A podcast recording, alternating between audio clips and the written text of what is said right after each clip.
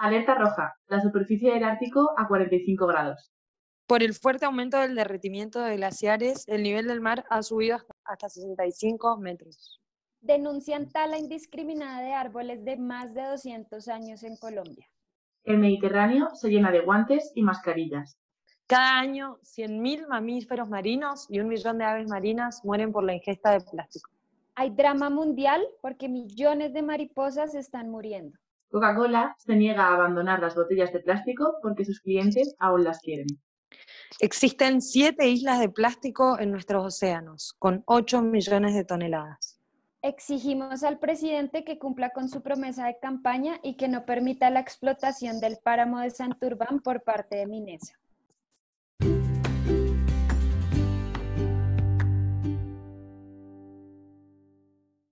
Yo creo que cuando escuchamos todo este tipo de cosas, estas afirmaciones, estos titulares, la pregunta que nos viene a la cabeza es ¿por qué?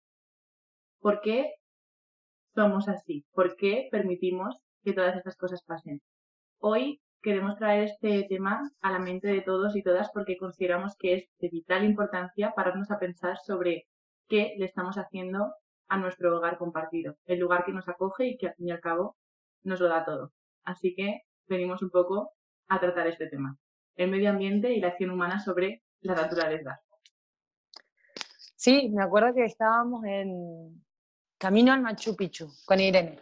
Teníamos que caminar de aguas calientes hasta, no, bueno, las centrales hasta aguas calientes, no me acuerdo cómo se llamaba en este momento, como para variar mi memoria. Y en el camino, que supuestamente eran dos horas de caminata, se estiró un poco, se hicieron cuatro horas de caminata, porque la señorita Irene Manresa se le ocurrió la tediosa pero hermosa idea de ir recogiendo todos los plásticos del camino. Y ustedes no se imaginan lo que fue. Levantamos al principio una bolsa y después dos y después tres y la cuarta ya no tenía más lugar. Y fue un camino preguntándonos, y Irene me hizo una reflexión muy linda, cómo la gente que va a conocer cuáles son los orígenes o, dónde está el principio de la humanidad o toda esta gente que hacía estas cosas tan revolucionarias y que vivía tanto la tierra y la naturaleza, hace esto, tira plásticos en el camino y no piensa en el futuro, en nuestro futuro. Es que es absurdo lo que tú dices, nos preguntamos por qué siento que nosotras somos personas reflexivas y es increíble porque es lo que tú dices, uno se pregunta por qué. O sea, como los dueños de multinacionales no tienen el sentido común o como los dirigentes de países no tienen el sentido común de cuidar, cuidar, punto. Es nuestro hogar lo que tú decías. Y así como uno cuida la casa y quiere que esté bien, quiere que esté ordenada, como a uno le gusta, pues, y como cuida su cuerpo, también tiene que cuidar la tierra.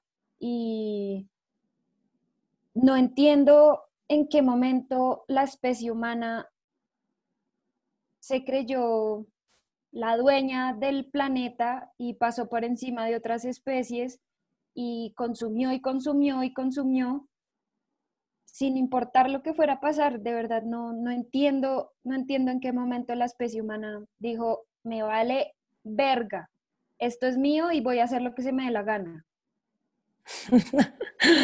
Real, me vale verga. ¿eh? Cuando vas al supermercado y ves la fruta y la verdura cortada en una bandejita de tergopol envuelta en plástico, decís, pero no me cierra si eso sale de la tierra.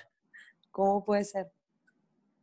Sí, es alucinante el hecho de ver cómo el ser humano, gran parte del ser humano, y si hablásemos de porcentajes, voy a inventar, ¿eh? pero es que parece que a lo mejor el 70% de la población mundial se piensa que la Tierra está hecha para tu comodidad y disfrute. Es como, ¿no te das cuenta de que eres un simple y pequeño elemento más dentro de todo este ecosistema terrestre y que no está hecho para ti ni para tu servicio, sino que eres uno más y que todo es una cadena y que todos formamos parte de un todo y que en cualquier momento nos limpian por pesados? Es que no entiendo cómo la gente no piensa más allá de sí mismo y no se da cuenta de que es que no somos los reyes, no somos aquí los que lo tienen todo, sino que somos algo más y algo muy pequeño y muy frágil.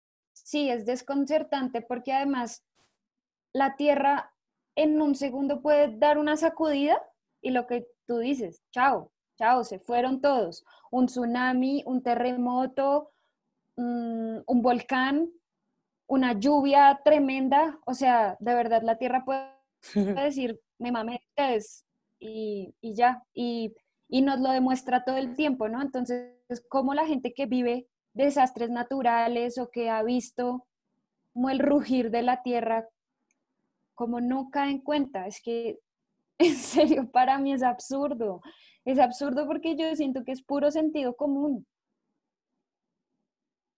Sí, a mí, no, no sé si les pasa, pero a mí es algo que lo que hace la naturaleza, así como lo aprecio, lo respeto y me fascina, me vuelve loca, me da un miedo. Cuando tiembla acá en Mendoza, te juro que, que sí, eh, está tan fuera del control de, uno que, que, sí, miércoles te das cuenta que es lo más grande de este universo y, y a qué es lo que más deberíamos respetar. Y en lo que vos decías, Irene, de, de que, del disfrute humano, me parece que ahí se pierde algo muy grande, que es que en realidad el disfrute mismo puede estar, pero siendo consciente. El disfrute también está en las pequeñas, que no son pequeñas, son enormes, pero, pero en las pequeñas cosas de la vida, como disfrutar de un paisaje, estar viendo las estrellas, la montaña, y es apreciar eso sin dejar una huella fea, una marca. Sí, con respecto a esto que estás diciendo de, de eso, del disfrute y de, las pequeñas cosas y de, al final, lo que el, el ser humano necesita realmente, eh, he leído antes una frase que dice así, es increíble que la economía global esté por colapsar porque la gente está consumiendo solo lo que necesita. Realmente es increíble que tengamos basada nuestra existencia en una serie de necesidades que nos inventamos por mero aburrimiento y que después de esta cuarentena en la que nos han recluido en nuestras casas y nos hemos dado cuenta de lo que es lo realmente importante y lo que realmente necesitamos, nuestra economía no aguante porque basamos nuestra vida en cosas que no necesitamos y las consumimos y, gran parte de nuestro dinero y nuestro tiempo va dedicado a cosas que realmente no nos hacen falta. Entonces, es muy para pararse a pensar y, y ver dónde están los cimientos de tu vida y qué quieres del futuro que nos espera y, bueno, millones de cosas más. Y es que este es un gran momento, como con la pandemia, lo que dices de que todo el mundo está consumiendo lo que necesita. Es un gran momento para, para pararse a pensar sobre las acciones de uno, cómo tienen un impacto en todo alrededor, ¿no? Y en el medio ambiente. Por ejemplo, hace poco hablaba con unos amigos y uno exponía el, como el problema que hay frente a que las comunidades que aquí en Colombia hay cerca a los ríos, laven ahí, boten la basura ahí, eh, sí, todo ahí, cagan ahí, todo en el río. Entonces él decía que los ambientalistas están como juzgando y peleando contra ese tipo de gente por ese tipo de prácticas. Entonces teníamos la discusión de pues que va, más, va mucho más allá de, de que la gente haga eso, no, sino de que la gente sea consciente, ¿no? Si a la gente, no sé, lo que le han enseñado toda la vida es que la tierra va a estar para siempre y que no importa y que puede hacer lo que se le da la gana, pues la gente va a seguir siendo así. Y además es muy paradójico porque lo que nosotras consumimos aquí en nuestra casa también va a parar a los ríos y a los mares, ¿sí? Mi mierda también está en el mar, mi jabón, mi champú, mi chichi, todo. Entonces, pues es, o sea, obviamente hay que dar la lucha, pero la lucha hay que darla primero por, por lo que les digo, qué impacto tengo yo y qué puedo hacer yo. Me gustó una frase que les dije hace un ratito, que es el mejor residuo es el que no se genera.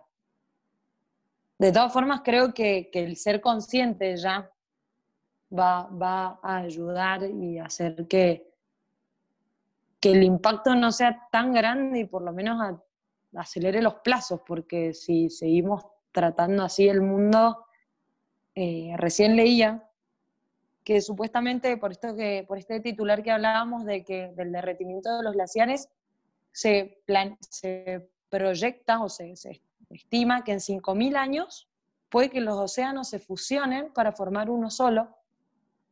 Y 5.000 años para el ser humano es un montón, pero para el mundo, para, para el planeta es nada. Imagínense desde que se formó el, el universo y todo, cuántos mil millones de años han pasado. O sea, 5.000 no es nada. Sí, esa, esa idea me parece importante destacar en el sentido de que, como he dicho antes, nos sentimos que somos los reyes del mambo y que el mundo está hecho para nosotros. Y no entiendo en qué cabeza cabe en no darse cuenta de que llevamos aquí absolutamente nada de tiempo y que todo ha existido antes de nosotros sin importar nada que estuviéramos o no. De hecho, casi que hemos llegado para un poco fastidiarlo porque estamos en muy poco tiempo estamos eh, consumiendo una gran parte de, de, vida de la, de la, madre tierra.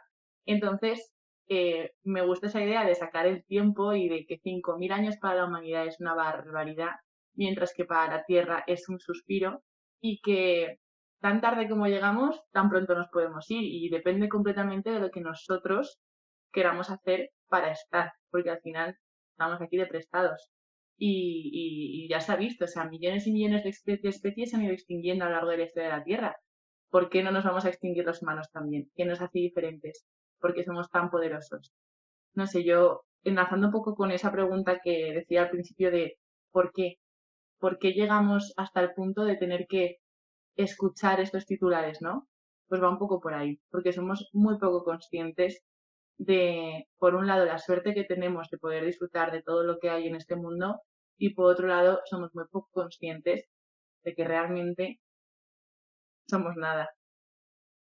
Sí, de acuerdo. Yo siento que eso va muy de la mano con, con información que ignora mucha gente. No quiero decir con la ignorancia de la gente, sino con la información que está a la mano y que mucha gente no la sabe. Por ejemplo, yo, yo siento que a mí me cambió la perspectiva y la forma de pensar dos cosas que tú dijiste que son absolutamente claves. Yo soy una cosa chiquita, chiquita en este, sí, como que yo estoy conectada con todo y soy igual muy chiquita en este mundo, en este universo. Y lo segundo es que la Tierra tiene un poder mucho más fuerte que nuestras individualidades y la Tierra lleva muchos más años y puede que se sacuda, chao seres humanos y ya vendrán otras cosas y criaturas o quién sabe.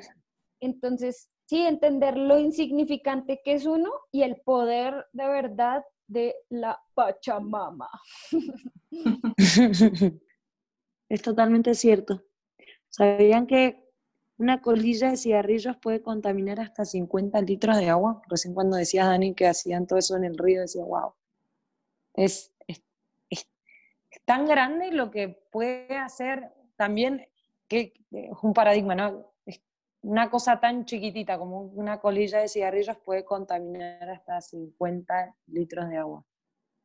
Nosotros, tan chiquititos que somos para este universo, como dicen que es muy clave, podemos hacer tanto daño y juntos, al revés, podemos hacer tanto bien, pero es importante que, como vos decías, Dani, ayer, que hablábamos aparte, eh, existe esta conciencia y este, este saber de que en el conocimiento, en la información, eh, entre muchos podemos lograr un cambio. Totalmente. Y yo creo que de verdad, la, de alguna manera, la vida nos está ofreciendo un momento mágico para ser conscientes. O sea, estamos viviendo algo completamente nuevo, algo que nadie esperaba, algo que nos ha demostrado que un bichito puede, puede acabar con nosotros, ¿no? Entonces creo que este momentazo vital que estamos teniendo para, para parar, para ser conscientes, para observar alrededor, para darnos cuenta de que somos parte de un todo y que si algo falla, todo falla, ¿no? Em, creo que es un momento muy importante para, como tú has dicho, Hopi, darnos cuenta de que juntos podemos hacer mucho mal o que juntos podemos hacer mucho bien. Y, por ejemplo, algo que a día de hoy a mí, por ejemplo, me, me, mata personalmente. Como los humanos somos tan, tan, tan importantes para este mundo, porque somos lo más importante que hay y porque somos lo primero, estamos generando una absoluta barbaridad de plásticos a base de guantes y mascarillas para no tener que morir, ¿no?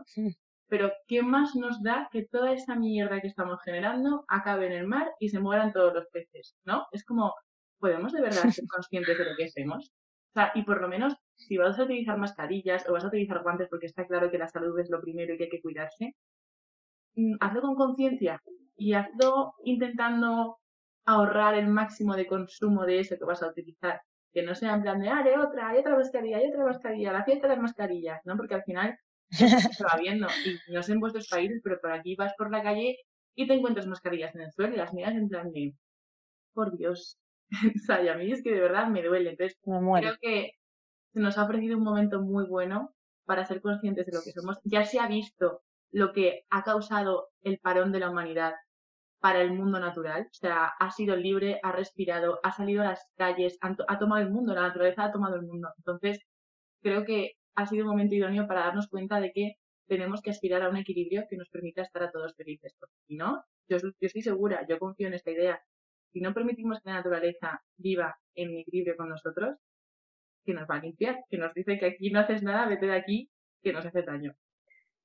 Yo les pregunto, ¿ustedes notaron algún cambio en sus ciudades, en su país, a nivel eh, cambio ambiental positivo? Sí, claro. ¿En este parate? Sí. Cuéntame.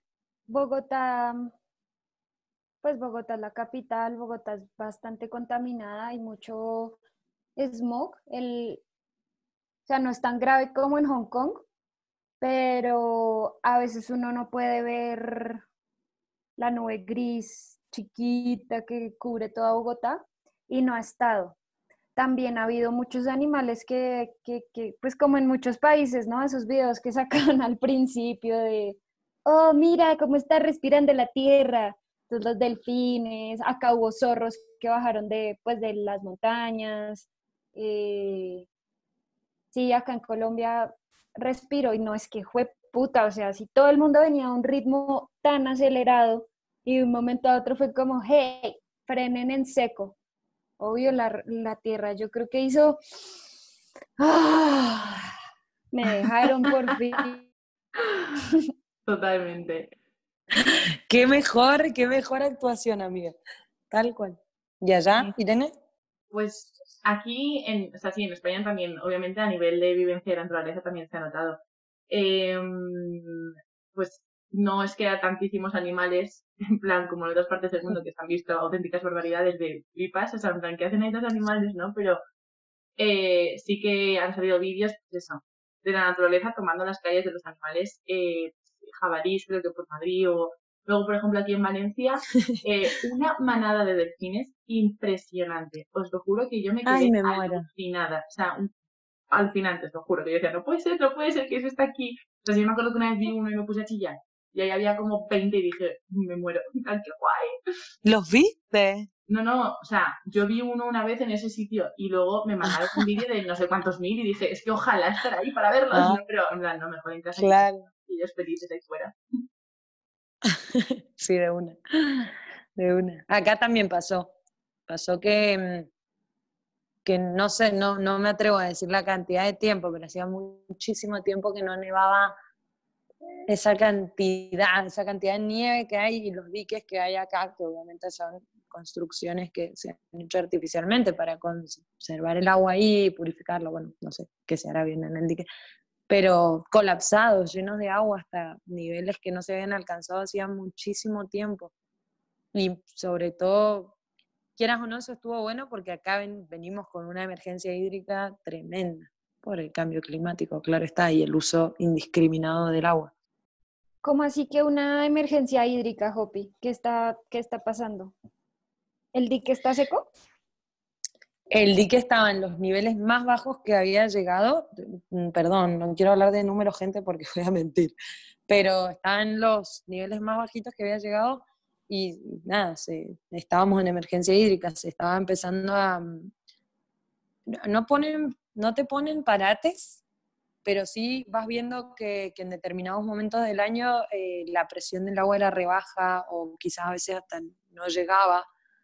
Eh, y me parece terrorífico y eso también es, por lo que les digo, es por, por el uso del agua indiscriminado, por lavar autos en la calle con mangueras, por meterse a duchar y estar, no sé, 25 minutos pegándote una ducha o lavar los platos con, con la canilla abierta. Yo me acuerdo que eso me lo, me lo enseñaron ustedes allá y nunca más la cambié de esa costumbre. Siempre con la canilla cerradita. A mí sí que me gustaría preguntaros, enlazando un poco con eso, esas pequeñas medidas que he ido diciendo Hopi, hablábamos un poco del porqué de que la humanidad tenga esa relación con la naturaleza y, ese poco equilibrio al cual debemos aspirar. Eh, me gustaría reversionar la pregunta y, y preguntar, plantear un cómo.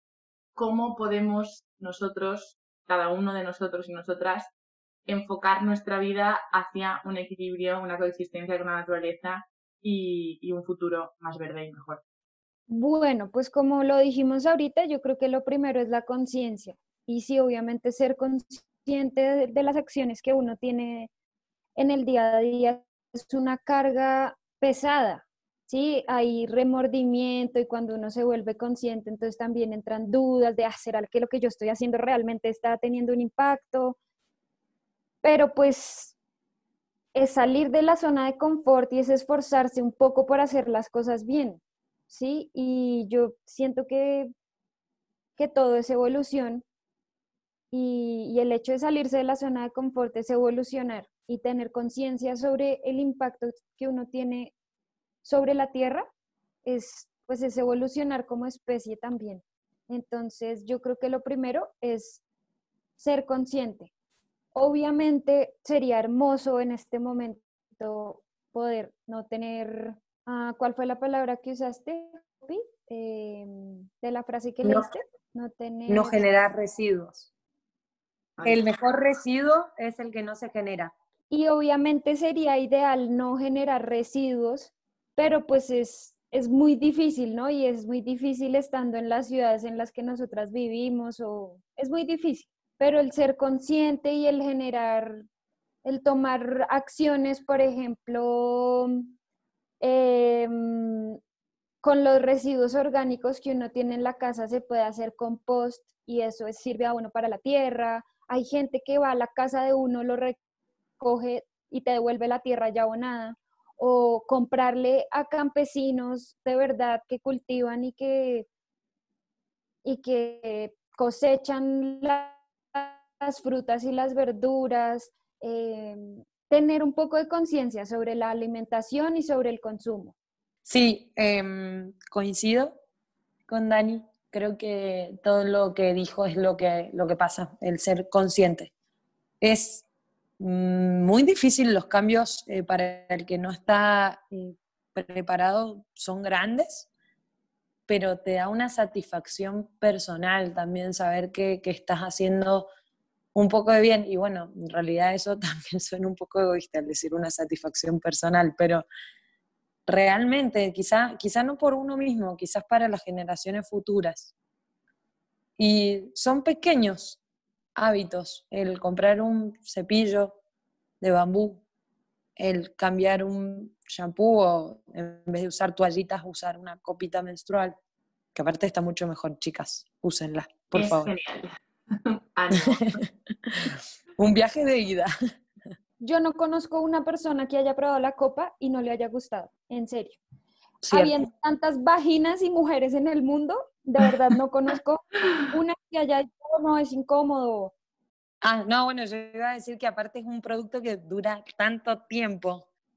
Y, y acá, poner, por ejemplo, en Argentina está viendo una publicidad de una marca en específica que te dice que eh, empezás a utilizar también la, la copita cuando te das cuenta que con la copita no contaminas y que con la primer toallita que vos usaste en su momento, o sea, imagínense, yo la primera la usé a los 12, esa todavía sigue contaminando. ¿Querías seguir diciendo algo, Jopi? No, yo por mí era hasta ahí, era, eran los pequeños hábitos. Hay gente que va a decidir dejar de comer carne porque lo que contamina también la ganadería en, exceso es terrible. Hay gente que va a decidir eh, usar otro shampoo o que va a decidir, acá no sé si hacen botellas de amor, no sé si las hacen allá, para con ese plástico crear ladrillos. Hay tanto por hacer que, que es mejor adaptar, adoptarlos, perdón, y entender que eso eh, entre muchos, entre tantos, va a ser, va a ser mucho, va a ser una playa. somos todos granitos de arena que forman una playa. Yo sí que quería añadirle a, obviamente, el cómo, o sea, cómo hacer un mundo mejor, un futuro mejor, creo que parte completamente de la conciencia, de ser consciente de dónde estamos y hacia dónde queremos ir.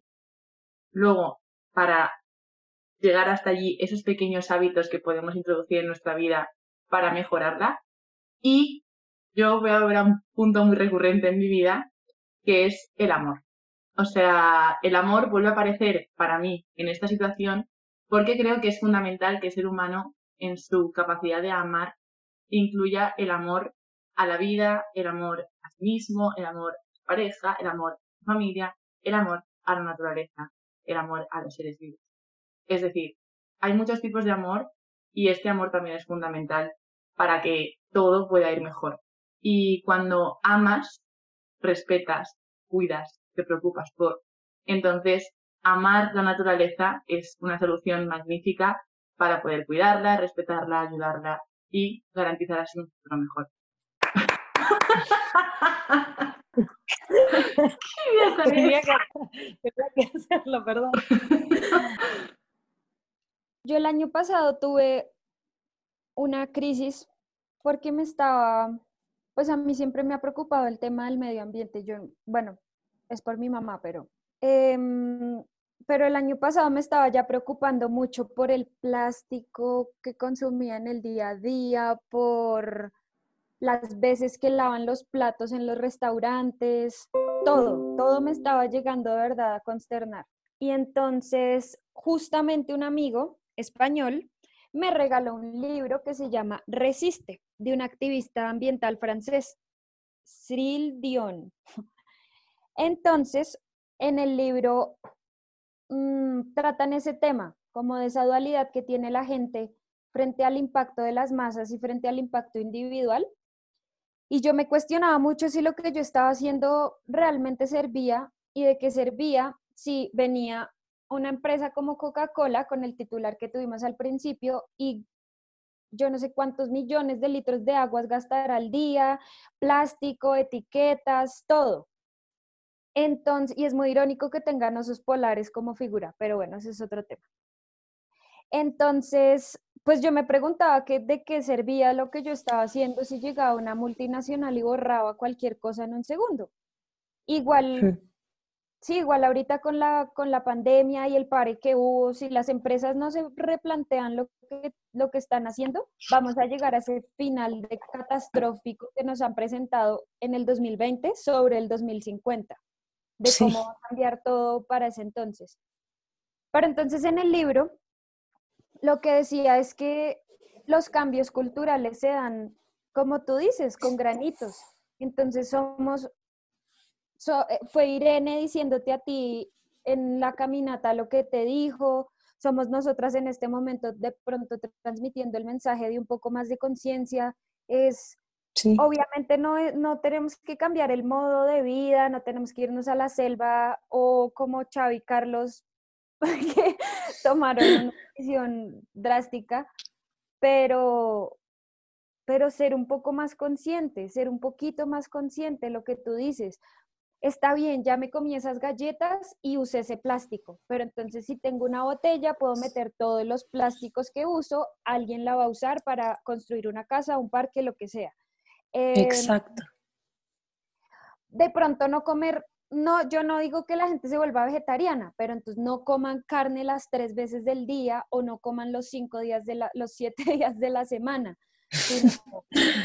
reducir el consumo, ser un poco más conscientes, no comprar botellas de agua por ahí, porque de verdad a mí me da un mal genio tener que comprar agua, me parece estúpido, estúpido tener que comprar agua. Entonces, como cargar con tu botellita, si te gustan mucho los pitillos, pajitas, sorbetes, como sea que le digas, pues lleva el tuyo, los cubiertos, no sé, es, es cambiar un poquito el chip, pero no, pues no creerse Tarzán, pero pues cambiar el chip. Totalmente de acuerdo. Creo que se podría resumir eh, en, en dos palabras el capítulo, conciencia y amor. y respeto. No, Creo pero... que todos se pueden resumir. Creo que Siempre. es cierto. Siempre acabamos igual. Sí. Quizá, quizá No. estemos llegando a la clave de la vida sin saberlo. Hmm. La Así que escuchen. Vital. Ilumínense con nosotras. Ay, me encantaría escuchar a la gente igual. Yo creo que, que estaría bueno en, en algún episodio poder escuchar qué piensan. No sé, que por ahí hemos tocado tantos temas en sin escuchar tan directo que, que me re gustaría en algún ¿Se momento puede? poder involucrar. Sí, en- desde la aplicación que usamos ellos nos pueden enviar audios Oh, opinando algún tema. interesting. Podríamos, podríamos poner una pauta para el próximo episodio y, y que la gente nos diga lo que piensa para ir tocando alguna de sus, de sus aportes. Mola. Mola mucho. Vale, y ahora, Ahora creo que, que viene el momento en el que todos nos replanteemos y digamos si queremos ser parte de, de un mundo mejor o de la destrucción del mismo. Y, y por más de que, como decíamos en el otro episodio, todos nos vayamos de la manito al hoyo, al hoyo ese todos, sin importar la raza, religión, bueno, que odio el tema de raza, pero bueno, la religión, eh, las ideologías, eh, el idioma que hablemos, eh, va a importar lo que cada uno aportó o no. Y lo que decía Dani, el, hecho de, que por más de que venga una enorme industria y que creamos que está dañando el planeta 10 millones de veces peor que nosotros, eh, que sepamos que atrás de una empresa también hay muchísimos trabajadores y muchísimas personas que pueden llegar a consumir conscientemente y, después de eso hacer un, un ciclo final al plástico, eh, al cigarrillo, tirarlo en algún lugar competente, las pilas eh, y todo lo contaminante.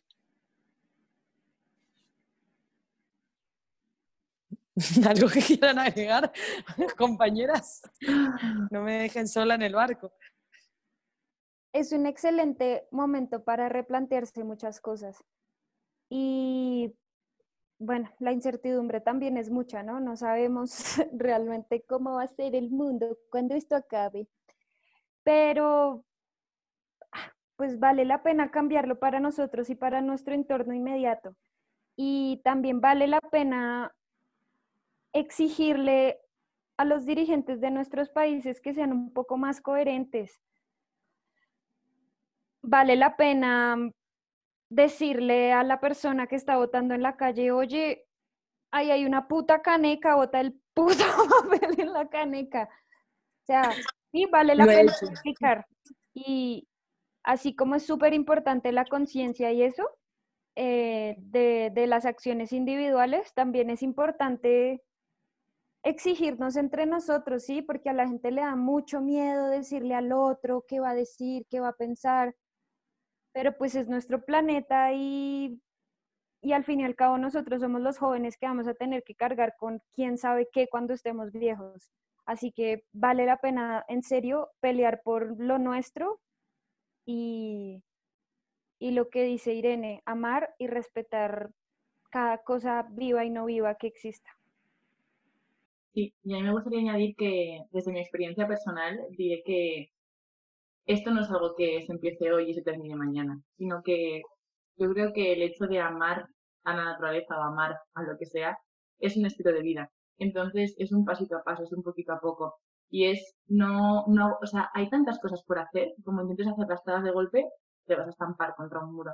Porque son muchas, muchas, muchas cosas. Entonces creo que el truco Hmm. está en poco a poco ir viendo qué puedes ir haciendo, qué puedes ir introduciendo en tu vida para que cada vez tu huella sea más positiva y no tan negativa. Entonces, es algo de, de poquito a poco, del tiempo al tiempo, y también pues eso de ir apoyándonos los unos a los otros e ir introduciendo ese estilo de vida en, en nuestro día a día. Tan de acuerdo. Tan bonito eso que dijiste. Objetivos chicos, realizables. Les hemos hecho invitaciones a amarse, a amar lo diferente, a amar muchas cosas.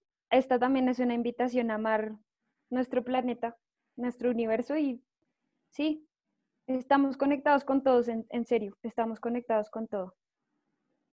A mí, antes de acabar, me gustaría contar una cosa muy bonita.